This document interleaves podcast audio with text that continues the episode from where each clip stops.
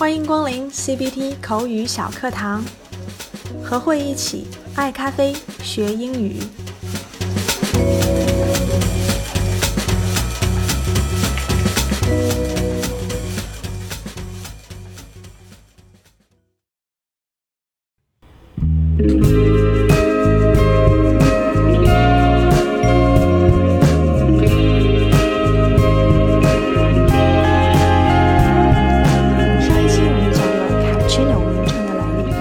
期我们来看看玛奇朵咖啡又有什么故事。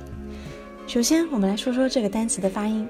受到中文发音的影响，很多小伙伴会把这个词念成 macchiato，但其实它的正确读音是 macchiato，m a c c h i a t o，macchiato。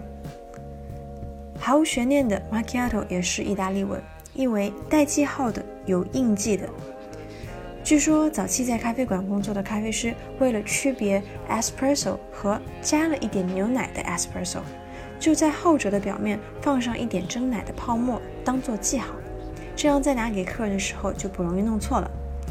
后来呢，这就演变成了一款产品，直接在 espresso 的表面加上奶泡，命名为 macchiato，记号。传统的 macchiato 是一份 espresso 加上打好的奶泡。后来呢，又出现了拿铁玛奇朵，最下面一层是牛奶，倒入一份或者半份 espresso，最上面再加上一些绵密的奶泡。其实我们可以这样理解：传统玛奇朵是用奶泡在咖啡上做记号，而拿铁玛奇朵呢，是咖啡在牛奶上留下了印记。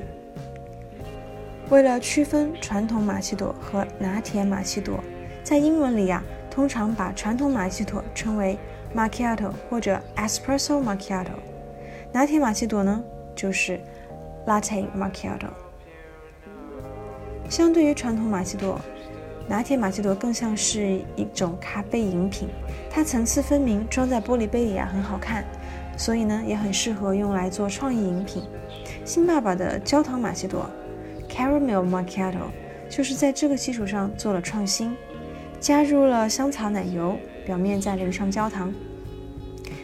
另外啊，因为拿铁玛奇朵的咖啡含量比较少，所以也适合未成年人或者是对咖啡因比较敏感的人群来饮用。OK，espresso macchiato 和 latte macchiato，你更喜欢哪一个呢？好啦，今天就讲这么多，下期见，拜。